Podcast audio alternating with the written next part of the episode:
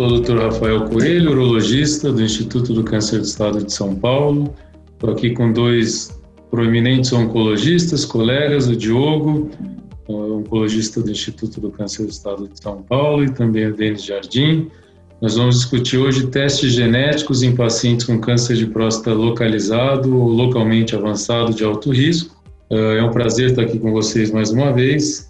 E a ideia é abordar aspectos práticos nesse sentido. E nesse aspecto, eu vou começar com uma pergunta para os meus colegas, que é: existe uma grande confusão, principalmente dos urologistas, né, que não estão habituados, é quando a gente fala em teste genético, que teste genético a gente está falando? É teste somático, é germinativo? Qual que é a diferença entre eles? Como pedir esse teste genético? Eu, como urologista, eu posso pedir um teste genético para o meu paciente no consultório? E quando vocês veem que a indicação desses testes genéticos? Eu acho que são perguntas abrangentes, mas extremamente do dia a dia. Eu gostaria de ouvir a opinião de vocês. Olá a todos, obrigado Rafael. Olá Diogo, bem-vindo a todos também. Eu sou o Denis Jardim. Então, eh, são várias perguntas, eu vou abordar ali o primeiro ponto levantado pelo Rafael. Acho que primeira questão é fundamental diferenciar as possibilidades de teste e o que, que eles trazem de informação. Né? Então, uma regra mais ampla. Primeiro ponto: existem testes que avaliam alterações genômicas no tumor que são as chamadas alterações somáticas, que para isso uh, existem vários testes, eles podem avaliar desde mutações pontuais, alterações genômicas, como também alterações de expressão, que são as assinaturas gênicas, por elas utilizarem alterações no tumor, o tecido que vai para análise é um tecido tumoral. Então, quando a gente fala de doença localizada, Geralmente é a amostra da biópsia ou então da prostatectomia, se isso é feito no cenário pós-operatório. E ali, exemplos desse tipo de teste, é, por exemplo, o Oncotype, o Decipher, que é uma assinatura genômica, ou mesmo ali a gente pode até abrir testes que a gente usa na doença mais avançada, no câncer de próstata metastático, por exemplo, uma plataforma de Next Generation Sequence, é um teste somático também, mas eles não têm implicação na doença localizada. Então, para doença localizada, os principais testes somáticos que todo mundo tem mais vivência são essas plataformas comerciais, um Cotype, Decipher e, e por aí adiante. E esses testes eles trazem informação a respeito de evolução prognóstica, como esse tumor vai evoluir e se eventualmente ele sendo um tumor de pior evolução, pior risco, alguma intervenção pode ser feita. E ali, na maior parte das vezes, uma intervenção do tipo retirar a próstata, se alguém em vigilância, ou uma intervenção do tipo algum tratamento pós-operatório, que é uma informação que às vezes o Decipher se propõe a trazer como resultado. Outro lado, a gente tem os testes germinativos, que eles vão avaliar alterações genômicas, geralmente mutações pontuais, que acontecem no DNA de todas as células nucleadas. São aquelas células que são que têm implicações familiares, que vieram ali uh, da, dos antecedentes e que podem passar ali para a prole do paciente. Essas alterações, a princípio, elas têm implicações no risco genômico de desenvolver outros tumores, tanto para o próprio paciente quanto para os familiares. Esse é o principal intenção desse teste. Claro que assim, hoje em dia em câncer de próstata, algumas alterações germinativas têm tido repercussões nas escolhas de tratamento da doença avançada, que é um outro capítulo que a gente não está discutindo hoje. Então, para resumir, na doença localizada, Primeiro ponto, se eu quero um teste uh, para avaliar uma eventual mudança no tratamento da doença localizada, são os testes somáticos. Se eu estou preocupado com o risco familiar, um teste germinativo que é feito através de uma amostra do sangue. Hoje em dia, a recomendação em câncer de próstata é que se use um painel, apesar da gente saber que o principal gene é o BRCA2, existem vários outros genes com implicação então, a gente só pedir o BRCA2, a gente está abrindo mão de vários outros testes e agregar esse painel não implica necessariamente num custo muito maior. Então, o que eu tenho feito na prática, nas indicações, que aí o Diogo pode até comentar mais a fundo, é utilizar um painel que, para isso, o, paciente pode coletar sangue ou saliva, né? A gente não usa amostra tumoral. Bom, então, é, dando continuidade aí na, na respondendo a algum desses pontos que o Rafael levantou, então, quando pedir, né, e se o urologista é, pode pedir esses testes. Então, na, na prática, assim, é, em teoria, qualquer médico pode pedir é, esses testes. Né? É, quando a gente fala do teste somático para decisão terapêutica, enfim, existem várias plataformas e, e tanto o urologista como o oncologista podem solicitar esse, esse exame. É, o teste é, germinativo, né, o teste do DNA germinativo, que vai então informar o risco genético familiar desse paciente e que depois pode eventualmente indicar até teste em cascata para os seus familiares. É, em geral, o processo de solicitação do exame ele deve vir precedido de uma de uma avaliação oncogenética é, que pode ser feita, enfim, por, tanto pelo urologista quanto pelo oncologista, uma, uma avaliação inicial, né, do histórico familiar e um aconselhamento desse paciente quanto ao teste, aos prós e contras de realizar o teste, né, inclusive das implicações dos seus resultados. Né. Esse teste pode vir negativo, o teste pode identificar uma variante é, patogênica ou, eventualmente, identificar uma variante de significado indeterminado. é muito importante que o paciente saiba dessas possibilidades antes de realizar o teste e saiba das implicações caso venha um teste positivo, para que ele e sua família possam tomar a decisão se eles gostariam de, de fazer essa investigação ou não. Né? Agora, quando pedir, então, obviamente, em pacientes que têm histórico familiar importante de, de câncer de próstata, né, ou câncer de mama e ovário é, na, na, família, é, em geral, são pacientes que a gente indica é, solicitar né, o teste é, existem alguns consensos que já foram realizados a respeito é, dessas indicações. Né? Hoje, é, na doença metastática, tem sido indicado com maior frequência, e quando a gente fala da doença localizada, em pacientes com doença localizada de alto risco e doença de muito alto risco ou doença regional, em geral se considera fazer um teste genético germinativo mesmo na ausência é, de, de história familiar positiva. Então, acho que a gente deve discutir com os pacientes prós e contras da realização. E, em geral, eu tendo a indicar, especialmente pacientes com doença de muito alto risco. Legal, só até complementando o que o Diogo mencionou, deixar uma, acho que tá, para quem não conhece ainda tem uma referência bem atual, que é o Consenso da Filadélfia, foi publicada no Journal of Clinical Oncology esse ano, ele ali resume bastante ali as recomendações, enfim. São recomendações de guideline. Então, por exemplo, na doença localizada de alto risco, tem aqueles pontos. Puxa, se o paciente tem um componente de Gleason 4, se ele tem um componente de doença localmente avançada, se ele tem, por exemplo, uma histologia com componente intraductal, todas são recomendações para se considerar o teste germinativo. O que eu tenho feito na prática, que eu acho que é relevante, além de considerar esses fatores de risco, é entender qual é a estrutura familiar do paciente, né?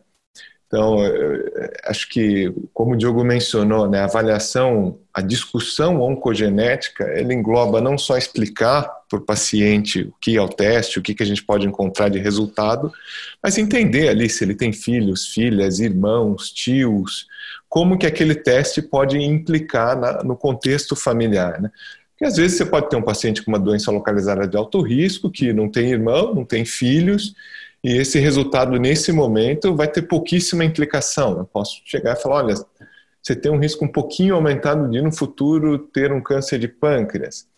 É o tipo de informação que eu acho que agrega pouco. Diferente se o paciente tem três filhas, elas já estão na idade ali de 25, 30 anos e, e tem irmãos, então eu acho que entender o contexto familiar também é muito relevante na indicação.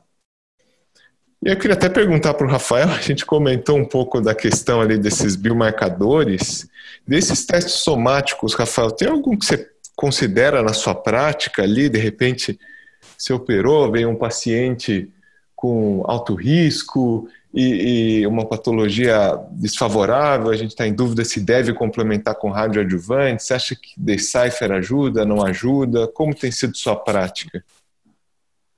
Então, esses testes, né? Então, a gente fala sempre dos mais frequentes, que é o Oncotype, o Decipher e o Prolaris, né?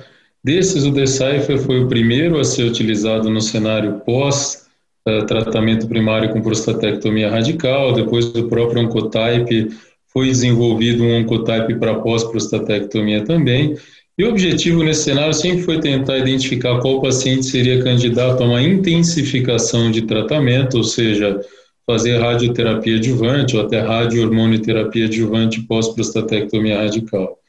E houve um certo entusiasmo inicial com esses testes uh, para tentar realmente identificar aquele paciente que valeria a pena fazer um tratamento adjuvante, mas a minha impressão é que com a publicação do RAVES, a apresentação, pelo menos do RAVES e do RADICALS, que são os estudos que compararam radioterapia adjuvante pós-prostatectomia com radioterapia de salvamento precoce, mostrando nenhum benefício em termos de desfechos oncológicos a longo prazo e um malefício de piora da qualidade de vida, eu acho que esse entusiasmo diminuiu um pouquinho, porque a gente tem um marcador muito claro para saber quem está recidivando e quem precisa de tratamento complementar, que é o PSA. Então, mais do que um marcador genético que é interessante e possa nos dar uma visão mais clara do prognóstico, eu tenho um marcador bioquímico extremamente sensível, na minha opinião, que é o PSA, para identificar aquele paciente e o momento em que aquele paciente precisa de tratamento complementar. Então, eu acho que esse entusiasmo com Decipher ou outras assinaturas genéticas pós-prostatectomia radical diminuiu com a apresentação dos dados desses estudos de radioterapia adjuvante. Qual que é a opinião de vocês? Vocês acham que tem papel em algum paciente? Bom, eu concordo, Rafael, com você. É, na prática, a gente tem uma série de limitações em relação a esses testes, né? Acho que, em primeiro lugar, é o custo, né? É um teste que não é coberto no nosso meio, então existe toda uma dificuldade relacionada a isso.